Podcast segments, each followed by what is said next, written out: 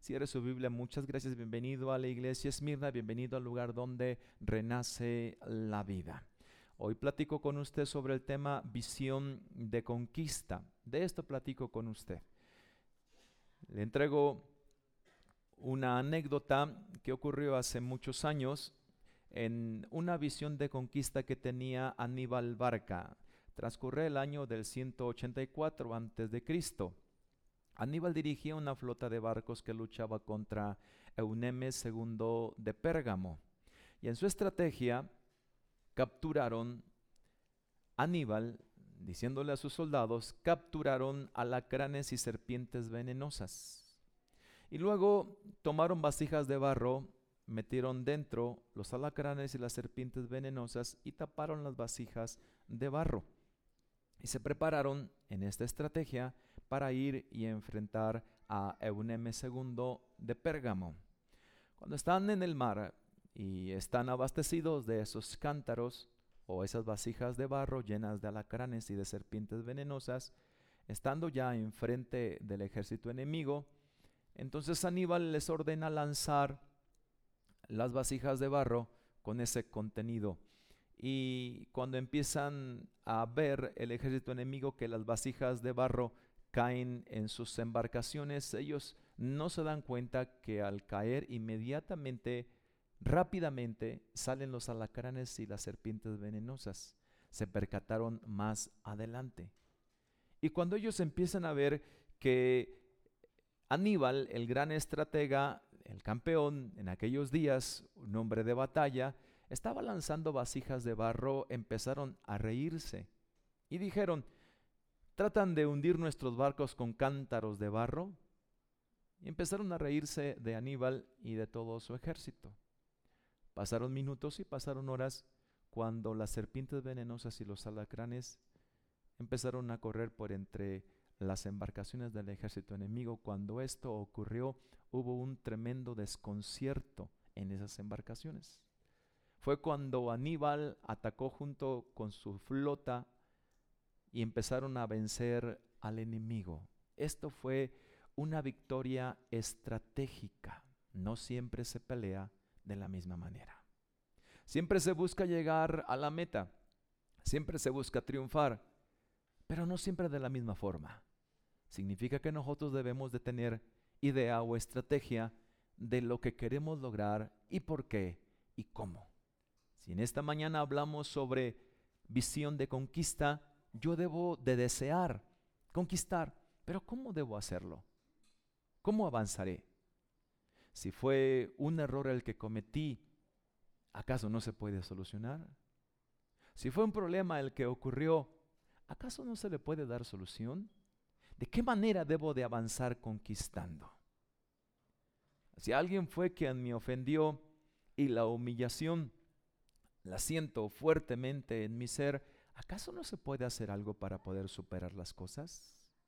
Se trata de avanzar, de conquistar, de conquistar esas emociones que de pronto rechazan a los que le han ofendido, de conquistar esas emociones que no quieren reaccionar y darle una segunda y si quiere una quinta oportunidad a quien se ha equivocado. Se trata de conquistar. Se trata de ver hacia adentro de ti. Porque si no conquistas hacia adentro de ti, no puedes conquistar hacia afuera de ti. Se trata de entender cómo debo de vivir internamente para saber cómo voy a estar externamente. Este es el tema, visión de conquista. Visión de conquista y nosotros debemos de entender que debemos de avanzar en esta, en esta idea. Durante la Segunda Guerra Mundial los británicos contaron con la ayuda de un ilusionista. Lo fueron a buscar, Jasper Maskelne, y le pidieron que les ayudara. Era muy inteligente este ilusionista y le pidieron ayuda. Y entonces le dijeron, necesitamos que los alemanes no destruyan Alejandría, es nuestra principal base de guerra. Entonces se puso a pensar este hombre, Jasper, y tuvo una idea. Este hombre tuvo una idea y empezó a construir una réplica con decorados de cartón de piedra, una segunda Alejandría. Buscó una, una isla cercana, un puerto cercano, y empezó a camuflajear toda esa isla. La empezó a camuflajear. Entonces empezó a constituir una segunda, un segundo puerto o una segunda Alejandría. Y entonces llegado el momento de la batalla, este hombre les dijo, y todos en la Alejandría real van a apagar sus luces, sus luces en determinado momento. Y vamos a encender las luces en ese falso puerto que hemos creado. Y funcionó. Los alemanes fueron a atacar, los alemanes fueron a atacar la imitación del puerto o de Alejandría. Nunca se dieron cuenta, nunca se percataron de la estrategia que llevó a cabo este hombre. La pregunta es, si las personas pueden avanzar y encontrar soluciones, caminos y estrategias para poder triunfar, ¿acaso no podemos hacerlo nosotros también? ¿Acaso no podemos nosotros creerle a Dios en cuanto a lo que Él nos dice que hagamos? No podemos ir y darnos en el camino no del paréntesis, no del receso, pero del avance, porque hay quien siempre está pidiendo paréntesis, hay quien siempre está pidiendo recesos, hay quien siempre está diciendo, espérame un momento, estoy muy desgastado emocionalmente, todo mundo se desgasta emocionalmente. Sin embargo, hay quien siempre está diciendo, espérame un poco, no puedo ahorita, espérame más adelante. Lo que ocurre es que no ha encontrado la forma de poder solventar su desgaste emocional. No tiene una estrategia de cómo enfrentar los problemas. Las situaciones no sabe cómo salir de ellas y empieza a decaer. Es decir, empieza a afligirse y no puede superar las cosas. Si hoy hablamos sobre visión de conquista, tenemos que ver las cosas con toda seriedad.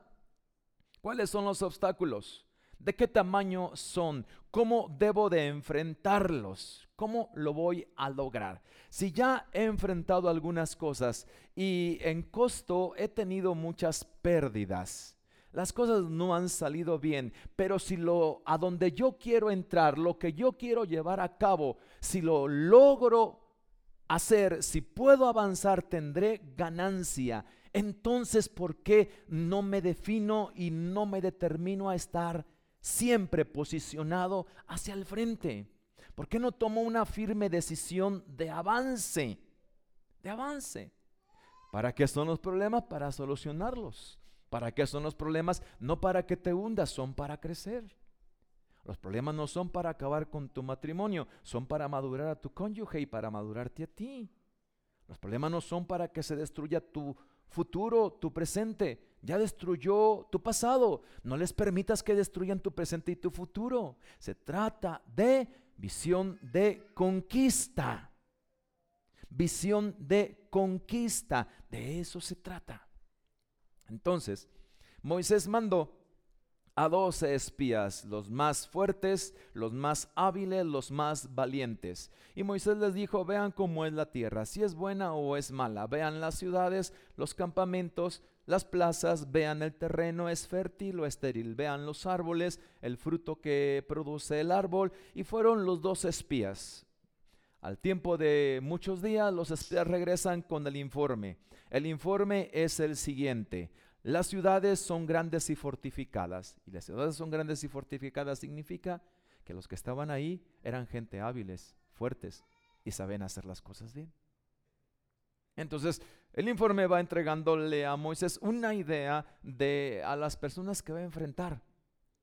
¿Qué más decía el informe?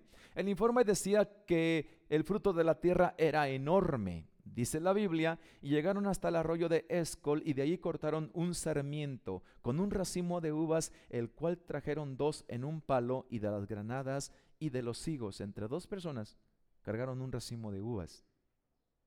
La tierra era excelente, producía un enorme fruto. La Biblia no está hablando de manera figurada, era enorme el fruto que producía la tierra. Hasta allí el informe va bien. ¿Cómo es la tierra? La hidrografía de la tierra es bondadosa, hay muchos ríos alrededor, entonces se puede sembrar y se puede tener árboles frutales, se puede cosechar sin ningún problema, no es desértica la tierra. Entonces lo que Dios había dicho era cierto. Dios les había prometido una tierra que fluía leche y miel, hablando de forma figurada. Una tierra excelente. Era verdad entonces lo que Dios les había prometido. Los dos espías entregan el informe. La última parte del informe. La tierra está habitada por gigantes. Raza de Anak. Hombres de grande estatura. Este es el informe final. ¿Qué más? Bueno, aparte de esto, tienes que saber que en esa tierra se encuentran cinco razas y todos son fuertes y todos son poderosos y todos son gigantes.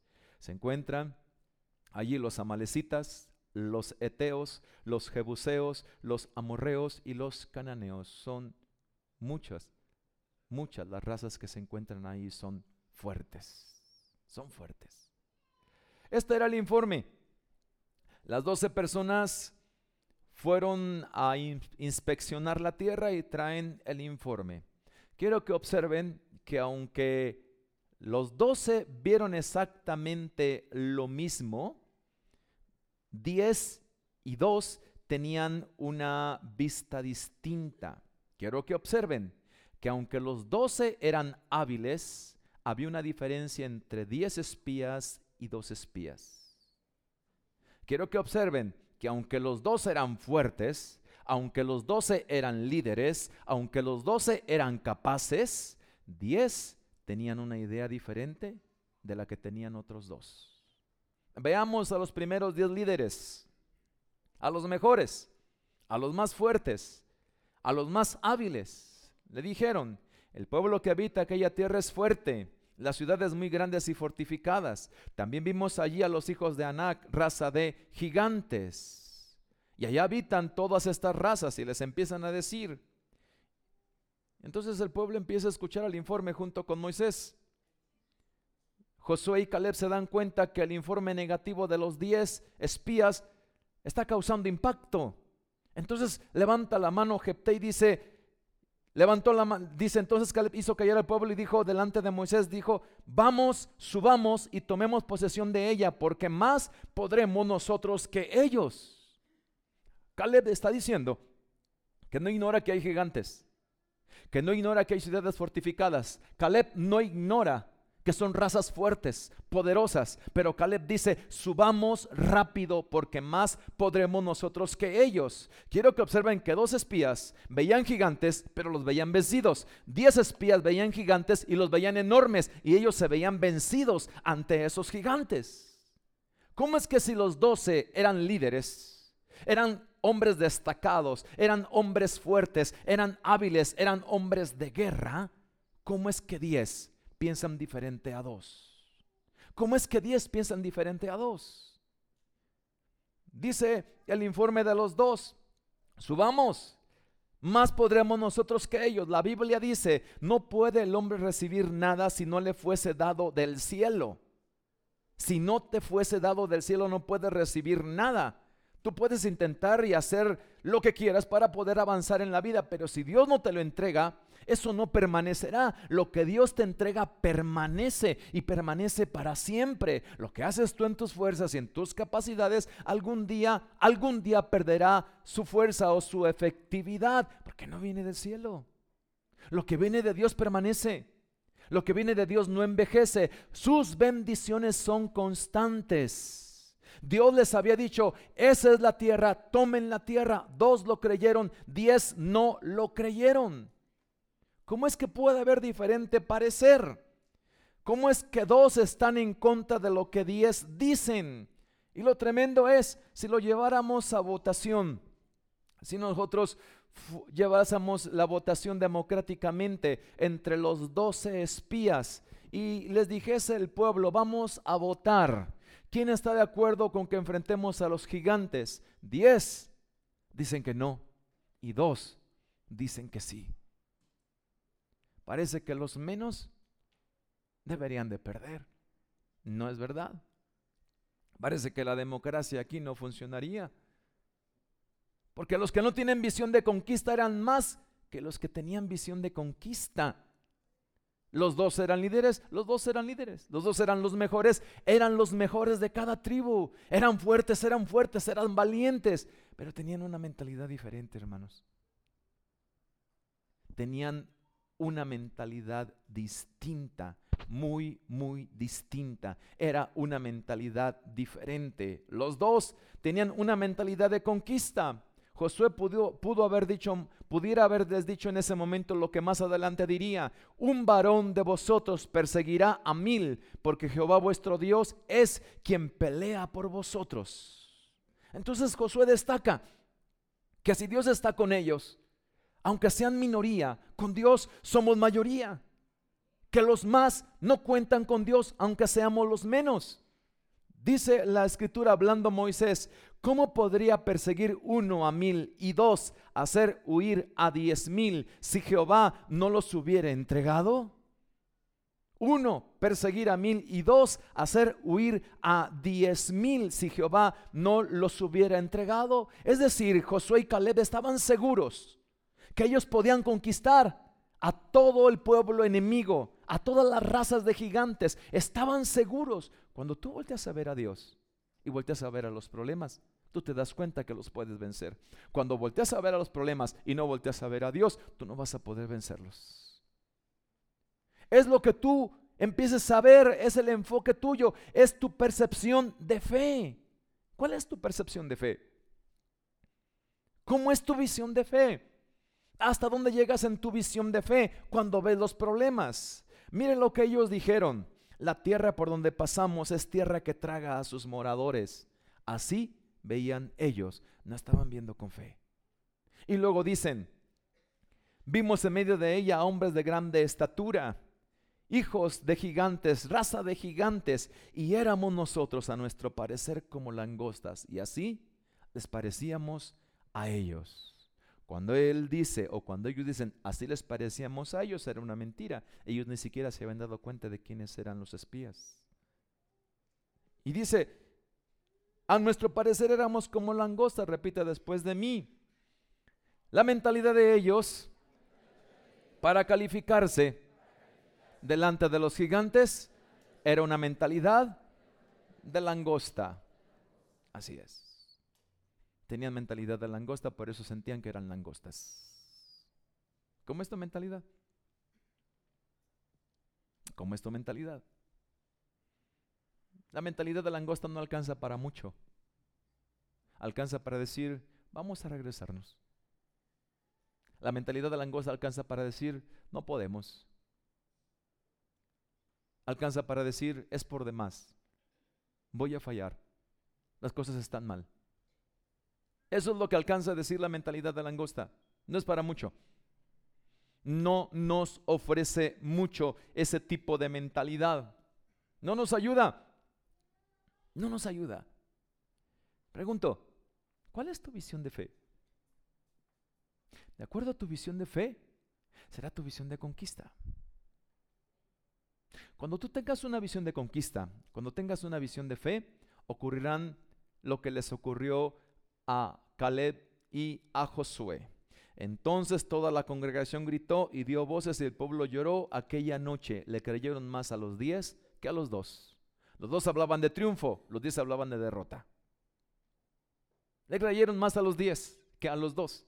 Y toda esa noche se pusieron a llorar y se quejaron contra Moisés y contra Aarón y dijeron, ojalá muriéramos en la tierra de Egipto o en este desierto, ojalá muriéramos. Lloraron se quejaron. Es decir, ellos deseaban llegar a la tierra de Canaán, que la tierra de Canaán fuera espléndida, fuese excelente el fruto, que las condiciones se les entregaran y que solamente llegaran y que tomaran la tierra y que empezaran a vivir feliz o de, manera muy feliz. Ellos nunca se imaginaron que la tierra estaba llena de gigantes. Ellos nunca se imaginaron que depende de la fe de ellos. Dios les tiene el lugar, depende de tu fe. Hay tantas cosas que te esperan allá afuera. Depende de tu fe. Depende de tu fe. Ellos dijeron, se levantaron y dijeron, designemos un capitán y volvámonos a Egipto. ¿A Egipto? En Egipto eran esclavos. ¿Prefieren ser esclavos a enfrentar a un gigante? ¿Prefieren ser esclavos toda la vida y comer sus caldos de cebolla? Y empezar a hacer el trabajo en los hornos, recoger la paja y hacer los ladrillos. y seguir trabajando desde que el sol sale hasta que el sol se mete. En lugar de pelear para tomar una tierra, la tierra que Dios les había prometido. ¿Qué tipo de mentalidad es esta? Es una mentalidad de retroceso. Es una mentalidad de retroceso. Si las cosas no están saliendo bien, ¿acaso Dios no te puede ayudar a que salgan mejor o que le busques el camino adecuado. El problema que tienes no es para que tu matrimonio se destruya. No, es para que maduren ambos. La situación que vives en tu casa, en tu hogar, no es para que unos y otros se peleen desesperados por la falta del dinero. Es para que doblen sus rodillas y le pidan a Dios sabiduría para saber cómo superar las cosas y cómo tener lo que hoy no tienen. No es para destruirse y cambiar en su carácter y ofenderse. No. No, no debe ser así. El pueblo escuchó las noticias negativas. Parece que es más fácil creer las noticias negativas que las de las de fe, que las positivas. Parece que es más fácil dejarnos llevar y ser influenciados por lo negativo que por lo de fe. Parece que es así. Ellos dijeron, vamos a poner a otro capitán, designémoslo y regresemos a Egipto. Es difícil tener una visión de conquista cuando los que están alrededor de ti no tienen una visión de conquista. Es difícil. ¿A qué te arriesgas? A lo siguiente. Dice la escritura, hablando Josué, la tierra por donde pasamos para reconocerla es tierra buena en gran manera. Número uno, les dice Josué, es cierto lo que Dios nos dijo, la tierra es buena, no lo duden, aquí está. Lo que Dios nos prometió es verdad, esta es la tierra, el fruto es excelente. Número dos, si Jehová se agradara de nosotros, Él nos llevará a esta tierra. Si hacemos su voluntad, Él nos va a meter a esta tierra. Si haces lo que Dios dice, si lo amas con todo tu corazón, Dios te va a llevar a la bendición. Si tú lo decides, Dios te va a ayudar. Le sigue diciendo, a Josué se le ocurrió exhortarlos y los exhorta y les dice, por tanto, no seas rebeldes contra Dios. No dice contra Moisés el líder, dice contra Dios. Porque la mentalidad de conquista era de Dios y Dios se la puso en la mente a Moisés. Y Moisés estaba haciendo lo que Dios quería. Y le dice entonces Josué a todo el pueblo, no sean rebeldes contra Dios. Si Dios quiere que tengan una mentalidad de conquista y que conquisten estos gigantes, son rebeldes contra Dios. ¿Por qué no hacen lo que Dios quiere? Cuando tú corriges a alguien que tiene una mentalidad diferente, las cosas no te van a salir bien. Dice la Biblia, entonces toda la multitud habló de apedrearlos molestos. Cuando tienes una mentalidad, una visión de conquista y alguien no comparte tus ideas de avance, de crecimiento, las cosas no van a estar bien. A ellos les desagradó que Josué les dijera, tenemos que avanzar, Dios nos entregará el lugar, si Él está con nosotros lo haremos, no sean rebeldes a Dios. No les gustó, no les agradó. A algunos no les gusta que les digas que están en el mismo lugar y que no han avanzado, aun cuando se los digas de la mejor manera, aun cuando les enseñes de la mejor forma. Hay personas que tienen una mentalidad de fracaso y de derrota, no de conquista, no de conquista.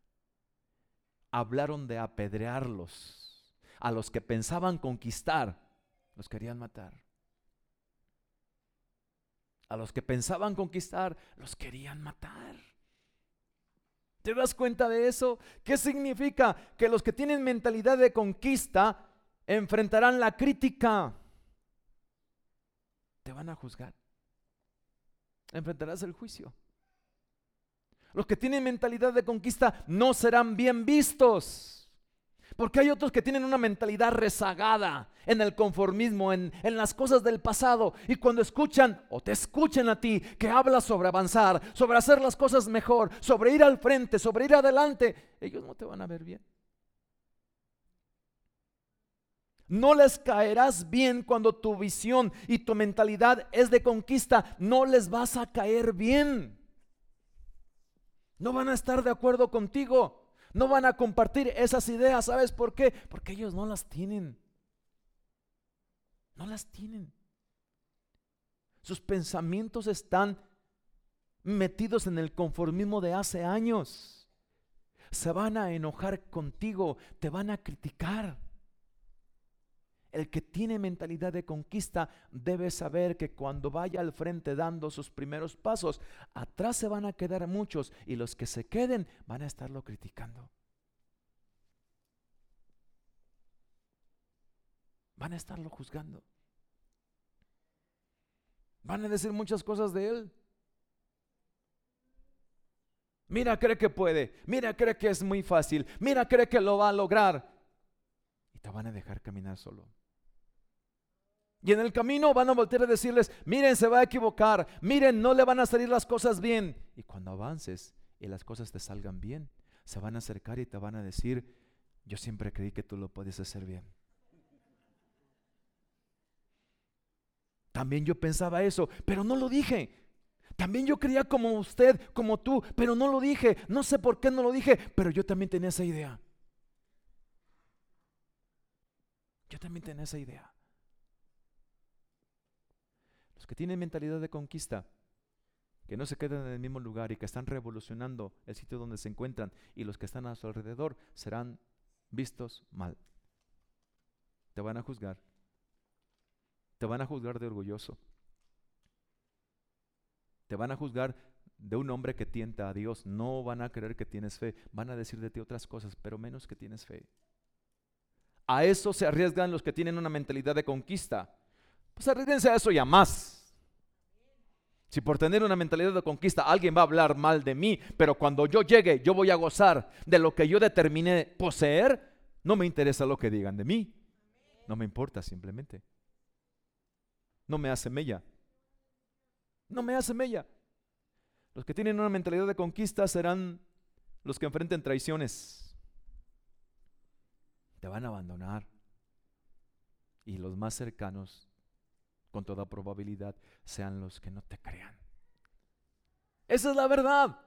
Hablaron de apedrearlos porque querían poseer la tierra prometida. ¿Cómo le quieres quitar la vida a quien quiere triunfar? Parece que en la vida así es. No es verdad que al que tiene las mejores ideas en los lugares de trabajo son a los que la gente les empieza a tener envidia y los quiere bloquear. Parece que es así, ¿no es verdad? Sí, Así sucede. Así ocurre. Cuando nosotros observamos esto, tenemos que entrar al entendimiento de lo que Dios quiere que hagamos nosotros, no solo de lo que yo deseo hacer, lo que Dios quiere que yo haga, a donde Dios quiere que yo esté.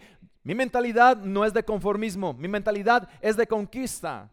Y cuando escribí una frase, a alguien le pareció muy fuerte porque me lo dijeron, Dije, pues es que si no es para ti, tú no la tomes.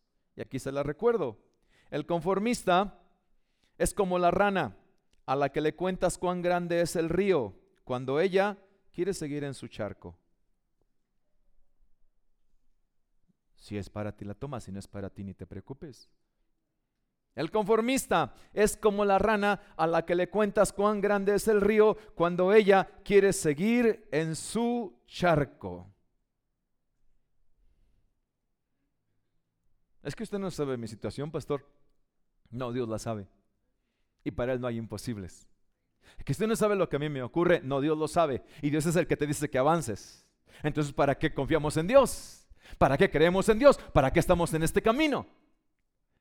Si Dios es Dios de los imposibles, así como lo estábamos cantando, ¿por qué no avanzamos? ¿Por qué no tomamos decisiones? Porque tenemos miedo. Si tomas la decisión y a la mitad del camino las cosas no salen bien y te quedas a la mitad del camino. Es mejor quedarte a la mitad del camino intentándolo que haberte quedado ahí atrás viviendo de la misma manera.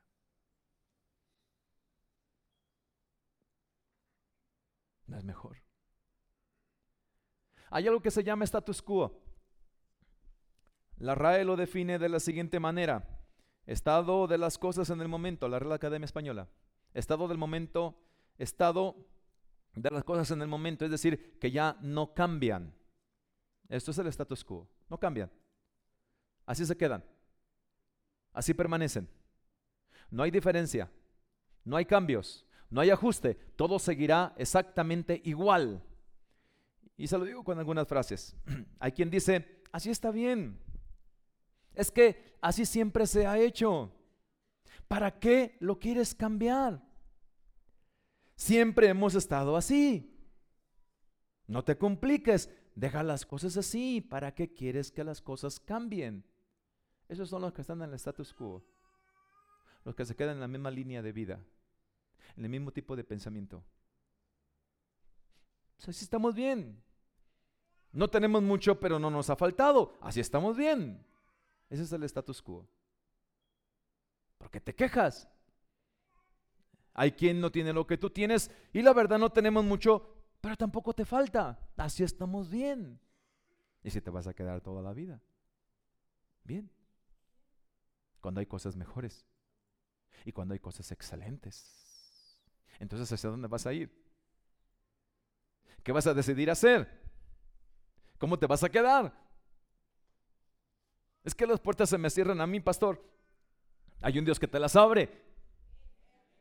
Es que, Señor, usted no sabe, pastor, usted no sabe que las cosas a mí me han salido mal. Busca estrategia y sabiduría de Dios para que te salgan bien. O te quieres quedar en el mismo lugar porque las cosas salieron mal. Es que he tenido pérdidas, pues empieza a buscar a Dios para que tengas ganancias. Si te quedas en tu pasado con tus pérdidas y no piensas en el mañana en tus ganancias, entonces ¿qué estás haciendo aquí en la vida? Repita así después de mí, ¿nos estás robando el oxígeno? No, no es cierto, eh, no es cierto. Perdón, perdón. ¿Qué estás haciendo aquí? ¿Se trata de avanzar o no? ¿Crees en Dios? Porque crees en Dios, crees en ti. Porque yo creo en Dios, creo en mí. Yo no creo en mí por mi orgullo. Yo creo en mí por Dios. Dios me dice que está conmigo, Dios me dice que soy nueva criatura, Dios me dice que todo lo puedo en Cristo que me fortalece. Entonces por eso creo en Dios, porque Él me da fuerzas a mí para avanzar. De eso se trata, bendito sea su nombre. Entonces necesitamos romper ese status quo. Hay que romperlo.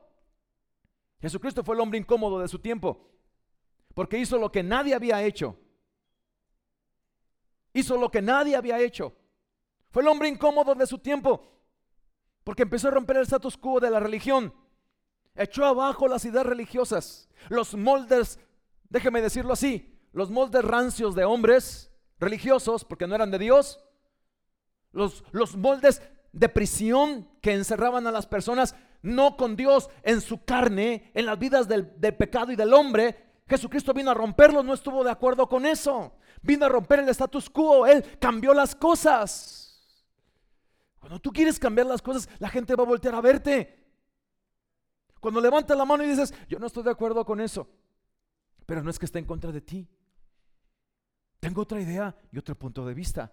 Ah, qué bueno. Eso es interesante, porque significa entonces que tienes la fuerza, el valor y puedes tener la capacidad de hacer algo que yo no estoy viendo y que juntos podremos hacerlo mejor. De eso se trata, que nosotros avancemos, que caminemos de esa manera. Necesitamos enfrentar las cosas y romper eso que siempre hemos tenido. Es que así estamos bien que me dijo, pastor, el templo está muy bonito, ¿por qué lo quiere tirar? ¿Está bonito? ¿Sí está bonito? No tiene lo mejor, pero está bonito, ¿sí o no? Está bonito. ¿Por qué lo quiere tirar? ¿Por qué no nos quedamos aquí? Y si hace otros tres, cuatro servicios el domingo. No, no es asunto de eso, es que no tenemos lo que quisiéramos o necesitamos tener. No lo tenemos. Tenemos un lugar solamente. Estamos rentando un salón, una casa para los niños donde no caben y tenemos que hacer mil cosas para que las cosas funcionen. Necesitamos hacer algo más. Pero si estamos bien. Ya hasta tenemos aire, mire. Y nos sentimos a gusto. Sí, es verdad, estamos bien. Y te veo por las pantallas ahí, ¿verdad? Sí, Pero no se trata de eso. Si no he tenido avance en un año y no he tenido crecimiento en mi persona en un año, yo no estoy entendiendo cómo debo de vivir la vida. Yo no estoy creciendo, no estoy avanzando. Mi mentalidad no es de conquista. Si sigo tropezando con el mismo error y con el mismo pecado, si sigo sin superar las mismas cosas con mi cónyuge, yo no tengo una visión de avance. Si no me estoy determinando a crecer, me quedo de la misma forma, viviendo consecuentemente las cosas, está bien, sigue sufriendo toda la vida y sigue llorando por lo mismo, porque así pasa. Hay quien lleva años llorando por lo mismo, porque no lo ha superado. Hay quien lleva años frustrado por lo mismo, porque no lo ha superado. Sigue frustrada, sigue llorando. Pero eso no es lo que Dios quiere. Eso no es lo que Dios quiere. No es lo que Dios quiere. Dos de los doce eran distintos. Ahora, los doce eran líderes. Los doce eran los mejores.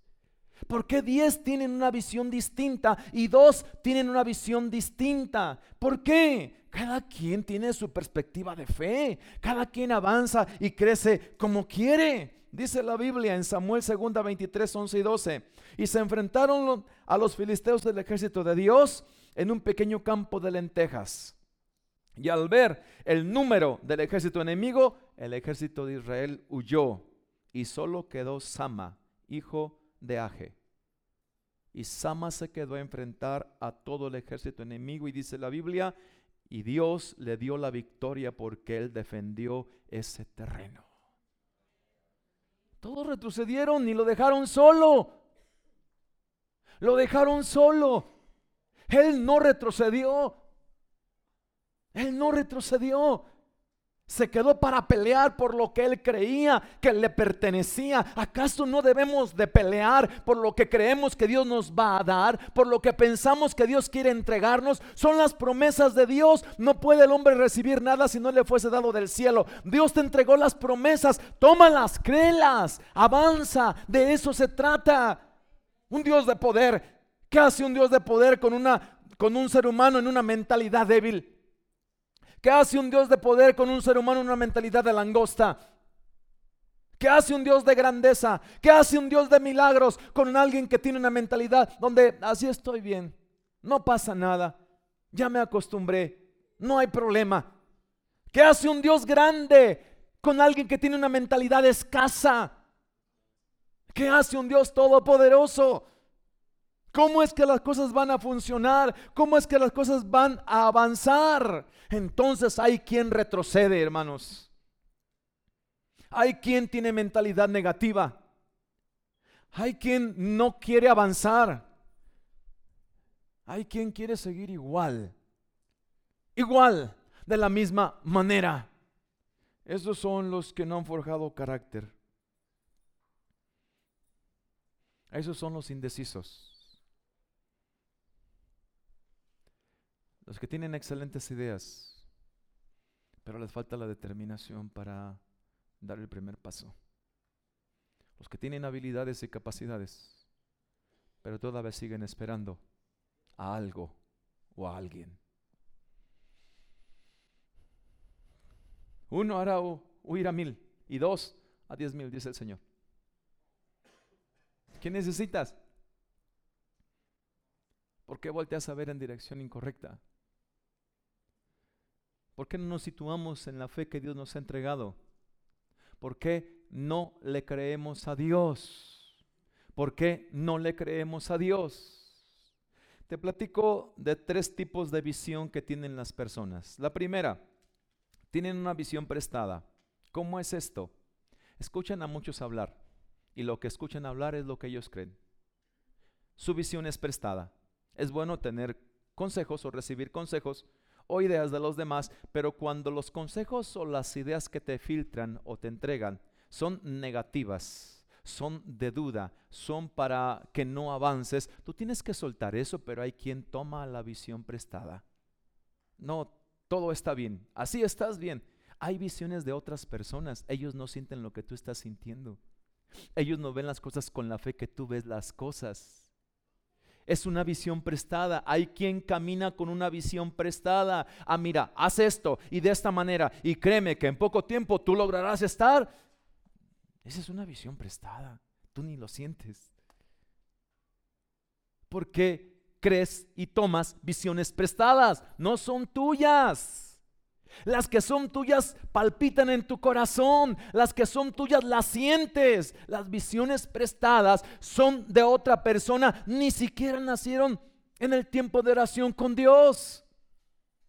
No, no tienen la legitimidad tuya. Son ideas de otras personas. Caminar con una visión prestada es arriesgarte demasiado. Las cosas no van a funcionar. Caminar con una visión prestada es andar. Andar con una armadura que no es la tuya, no te va a quedar. No está hecha tu medida. No está hecha tu medida. Necesitas definir lo que quieres y a dónde vas. Ya has oído muchas voces, has escuchado muchas voces, tienes influencia de muchas voces, pero tienes tienes tu corazón y tus deseos tienes tus anhelos y tus sueños. ¿Por qué no le haces caso a lo que tienes dentro en lugar de escuchar lo que está afuera? ¿Por qué no le haces caso a lo que se mueve dentro de ti, de tu corazón? ¿Por qué no tomas la decisión de hacer fuerte lo que está dentro de tu corazón? No camines con visiones prestadas, no duran, no son tuyas, no las sientes no te pertenecen. Segundo tipo de visión, la visión de embudo. ¿Cuál es la visión de embudo? Es la visión en la que se mira de forma reducida, solamente algo pequeño, nada más. Esa visión de embudo solamente está mirando que mi cónyuge me ofendió y que ya no se puede hacer nada. Esa visión de embudo solamente está viendo que los problemas son muy grandes y que no se puede hacer más. Esa visión de mudo solamente está diciendo, es que, ¿por qué me salieron mal las cosas? No puedo avanzar. Solamente ven un pequeña, una pequeña parte. Se les abre el mundo y se los traga. Los que tienen la visión de embudo son los que tienen un mundo muy pequeño.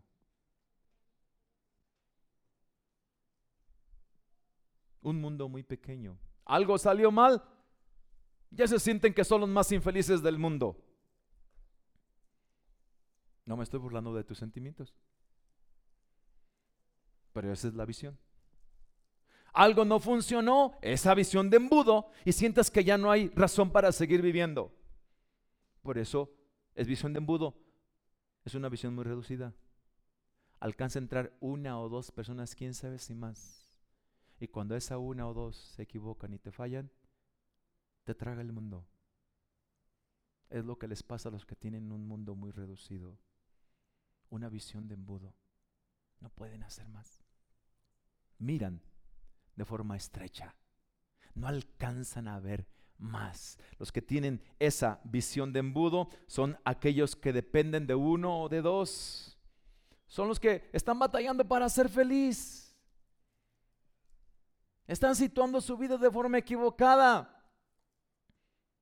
De forma en la que no es correcta y siguen viviendo aferrados a errores o faltas o frustraciones del pasado. Siguen sintiéndolas y repitiéndolas. Tu visión es muy corta. No alcanzas a ver todo el mundo. No alcanzas a ver que hay miles de millones de personas. No alcanzas a ver que hay un Dios en su trono todopoderoso que te puede ayudar, sostener y que si el camino se cerró, Él te abre el camino. No alcanzas a ver más. Esa visión de embudo hace a las personas depresivas los entristece, los acaba, los menosprecia, los derrota, los deja en el camino en pedazos. Son los que tienen esa visión de embudo. No alcanzan a ver más que los errores, más que las humillaciones, más que los problemas, nada más que la enfermedad, nada más que el dolor. No alcanzan a ver nada más que eso. Su visión es muy corta. Pregúntame si ellos tienen ganas de vivir al día siguiente. Nada. Si ellos quieren ser felices, jamás están frustrados. Su visión de embudo así los deja en el mismo lugar y derrotados. Así hay muchas personas en la tierra. Así hay muchas personas en la tierra. Algo te deprimió, algo te salió mal. ¿A quién no? ¿Alguno de nosotros no nos ha salido algo mal? ¿Alguno de nosotros la vida no nos ha golpeado? ¿Acaso la vida ha sido preferente con alguno de nosotros y nos ha dado las mejores cosas? No. Claro que no. Claro que no. Así no es. Hay una tercera visión. Es la visión periférica. Es una visión amplia. La periferia siempre está en derredor o es el cinturón de una ciudad la que fuera.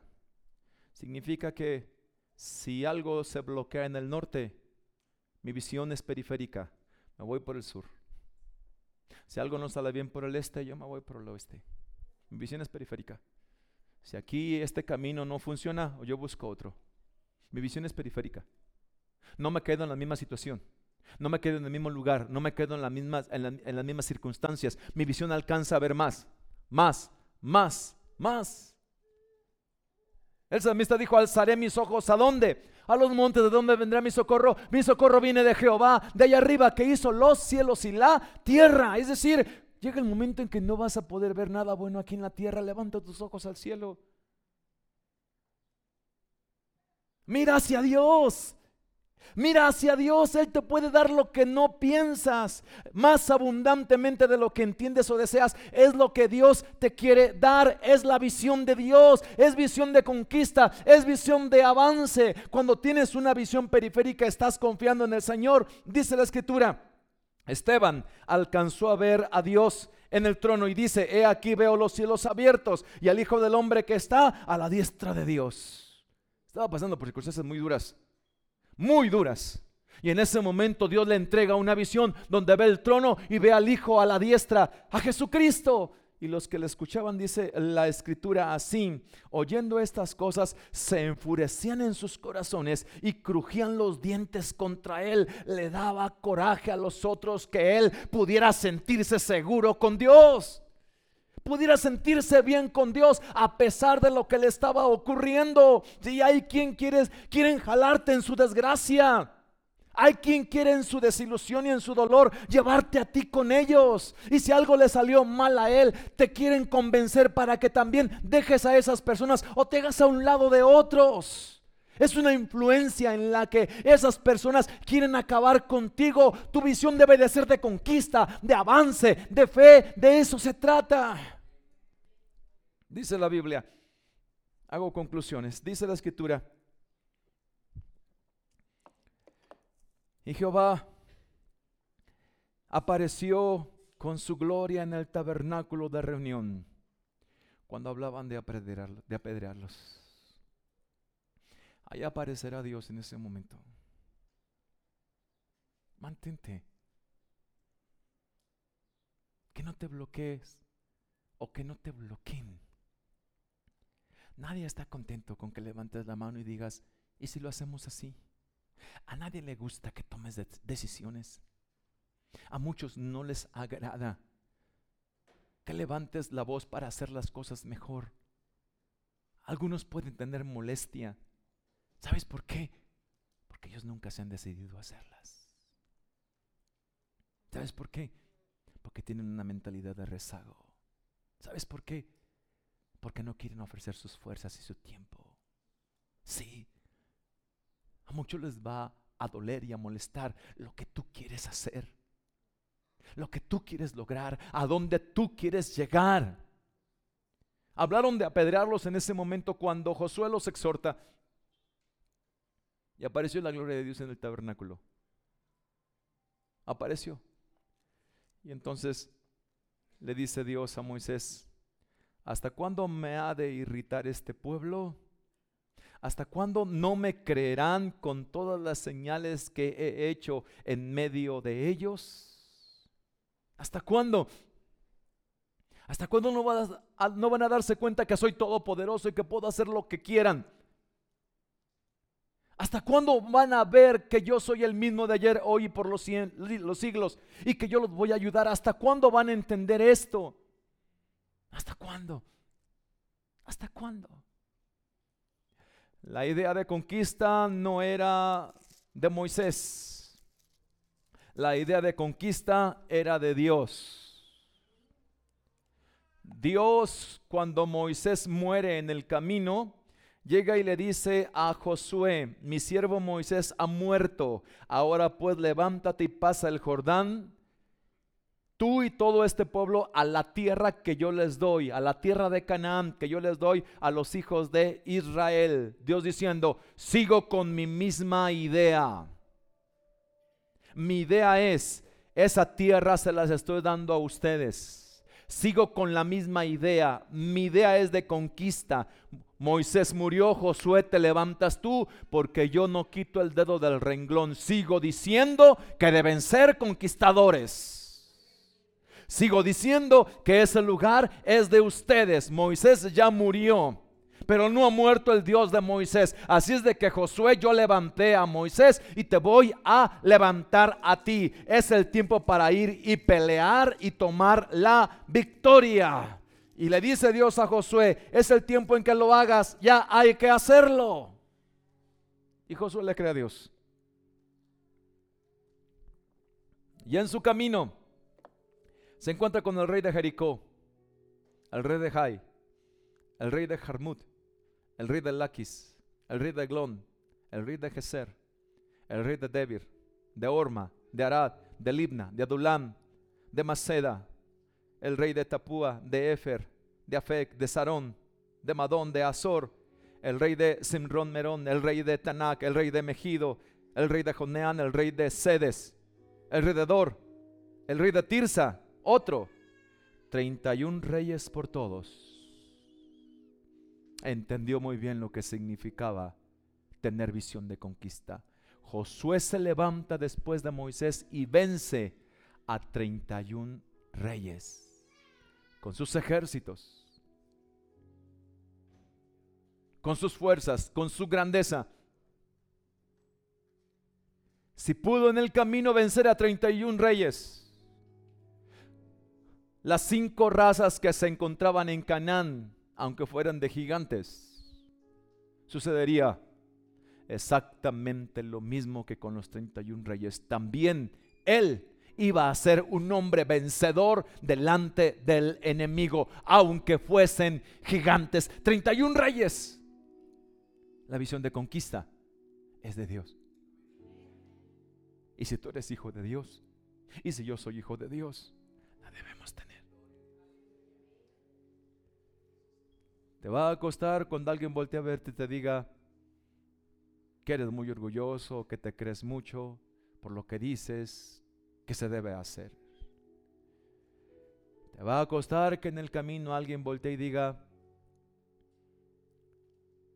que las cosas que estás haciendo son por tu carne y como hombre. Te va a costar que te critiquen, que te juzguen. Es el tiempo. Es el tiempo. Hoy es el tiempo de tomar la determinación de ser una persona que desactive temores, que despedace complejos. Hoy es el tiempo de conquistar hacia ti a lo que te hace inseguro, mujer. A lo que te hace inseguro, hombre. Es el tiempo de que dejes de reaccionar en inseguridad y hables lo que no se debe y ofendas hablando de más. Porque no tienen la culpa los demás. Es tu inseguridad. Porque no son como sean los demás, es como eres tú. Es como debes ser tú. Es el tiempo de conquistar a tus adentros o hacia adentro de ti. Es el tiempo de que Lo digo de la mejor manera. Y espero me explique. Es el tiempo que ya dejes de llorar.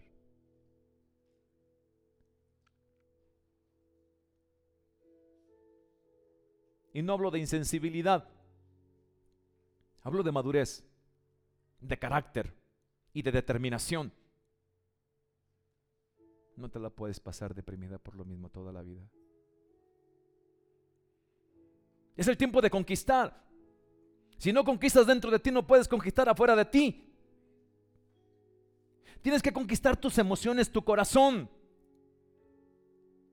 Tienes que luchar dentro de ti. Tienes que vencer lo que durante muchos años te ha hecho ser el mismo, con los mismos errores, con las mismas faltas. Tienes que ser libre. Tienes valor. Dios te lo da. ¿Por qué te sientes inseguro? ¿Por qué te sientes insegura? ¿Por qué no le crees más a Dios? Es el tiempo de conquistar esas emociones.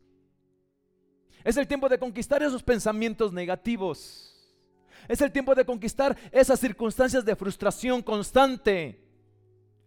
Es el tiempo de levantarte.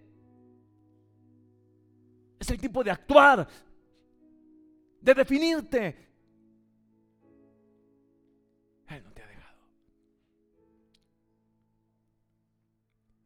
Él está contigo. Y sí, lo puedes lograr. Pónganse en pie.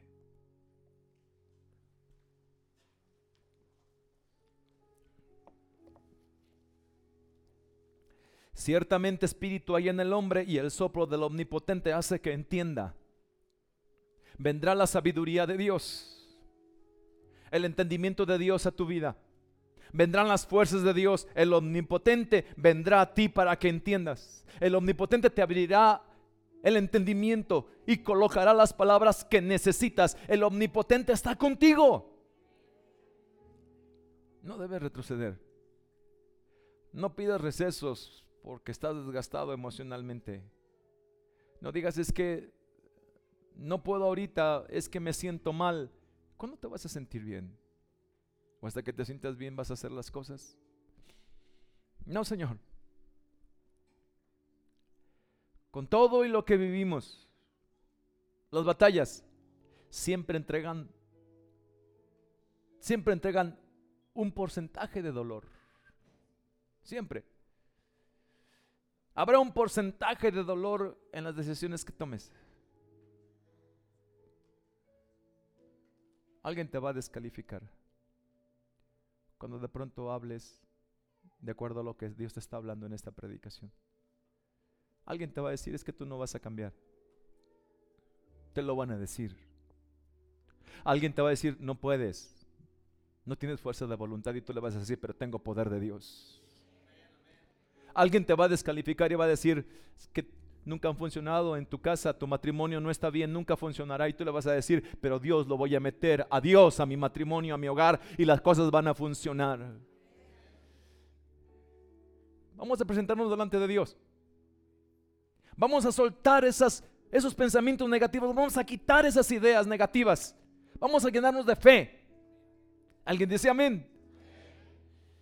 A mí me da gusto cuando escucho buenas noticias terminando el segundo servicio, se me acerca un matrimonio y me dice, pastor, Dios nos hizo el milagro, estamos a punto de firmar las escrituras de la casa. Si usted supiera por lo que pasaron, si usted supiera por lo que, lo que les costó y lo que pasaron. Así es que cuando yo los vi, les dije, y este es el poder de Dios. Este es el poder de Dios. A mí me bendice escuchar eso. Dios quiere darte, entregarte lo mejor. Pero es tu decisión, tu decisión de ir al frente. Es tu visión de fe, es tu visión de conquista. Eso es lo que te va a ayudar. Yo les invito a pasar aquí al frente mientras adoramos a Dios. Sí, Señor.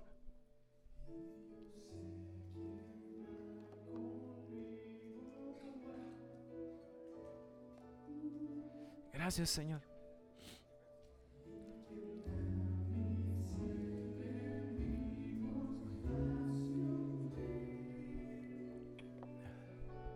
Gracias, Señor. Gracias, Señor.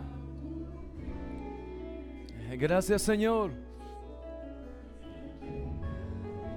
Gracias, Señor. Gracias, Señor. Dios imparable. Cantemos. Gracias, Señor.